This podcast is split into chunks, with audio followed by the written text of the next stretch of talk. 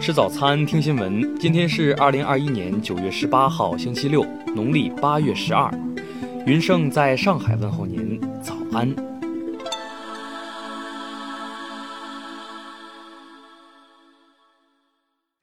首先来关注头条消息。近日，有网友发文称，湖北工业大学举办开学典礼时，一名大一新生偷拍女生裙底，被当场抓获。相关图片显示，在操场上，一名男子将手机放到一名女子裙底。十七号晚，湖北工业大学就此事发布通报称，该新生胡某于九月十四号到校报到，九月十五号晚在学校中区操场偷拍女生裙底时被抓获。鉴于胡某处于新生入学报到资格审查阶段，尚未取得正式学籍，学校按流程终止办理胡某入学手续。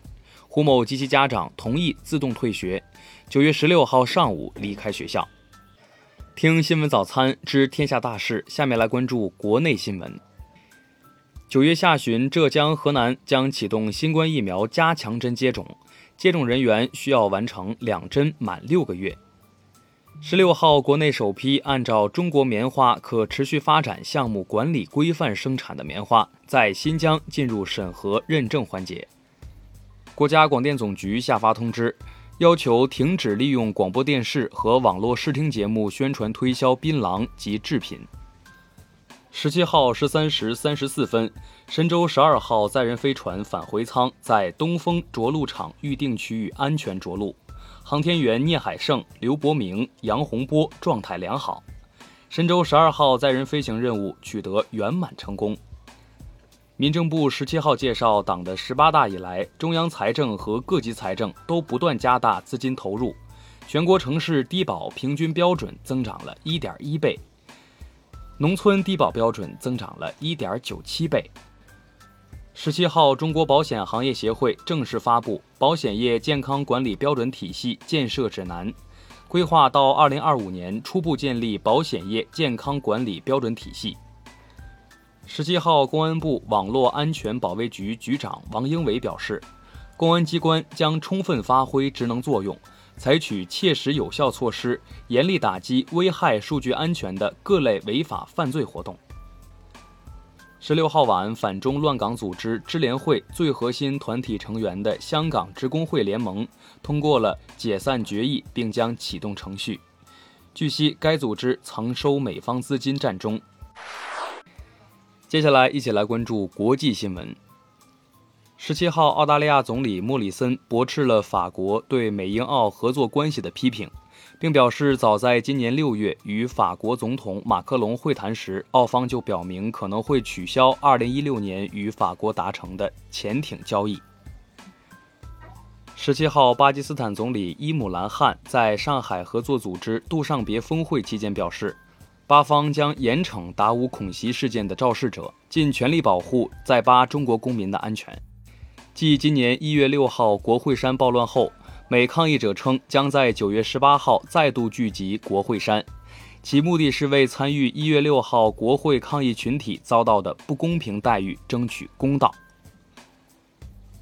俄罗斯数字发展、通信和大众传媒部表示。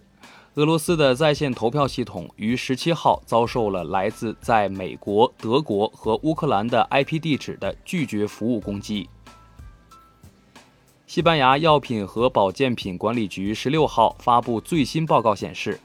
截至当地时间九月十五号，西班牙已接种新冠疫苗六千万剂次，出现死亡病例三百例。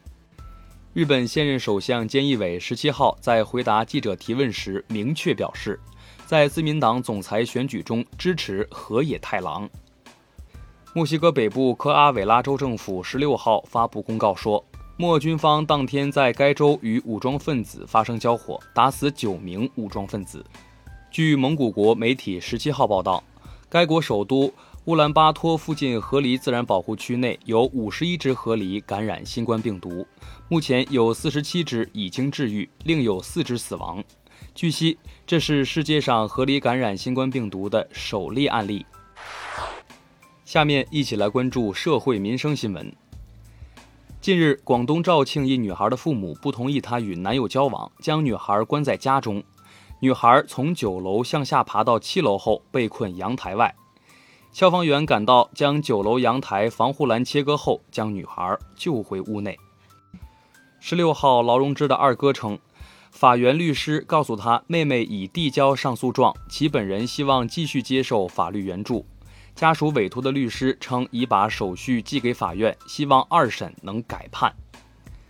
单身女子要求北京一医院提供冻卵服务。遭到拒绝后诉至法庭。十七号，全国首例单身女性冻卵案一审二次开庭，将择期宣判。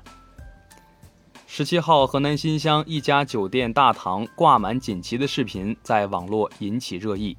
被誉为最美装潢。据悉，该酒店在七二零河南洪灾期间免费为群众提供食宿，历时二十余天，共接待四千八百余人次。重庆十二岁女孩在两个多月时间里，陆续将爷爷九千七百余元退休金用于游戏充值。爷爷求助警方后，游戏公司将百分之九十的充值款退还。最后来关注文化体育新闻。国际仲裁法庭于九月七号发布了今年剩下几个月关于体育诉讼的排期，并没有乌甲兴奋剂案件。国际体育仲裁法庭联络员表示，这意味着至少在今年之内，中国男子四乘一百米接力铜牌递补暂不会有确切的结果。十七号上午，全运会女子单人十米气步枪决赛中，奥运冠军杨倩拿下铜牌，金牌被她的浙江队友年仅十七岁的王芝琳获得。近日，欧文的几位经纪人明确表示，如果篮网交易欧文，他将会直接从 NBA 退役。据《每日体育报》十七号消息，此前回到巴萨任职的小克鲁伊夫拒绝了巴萨董事会的邀请，暂时不会出任一线队主帅。以上就是今天新闻早餐的全部内容，咱们明天不见不散。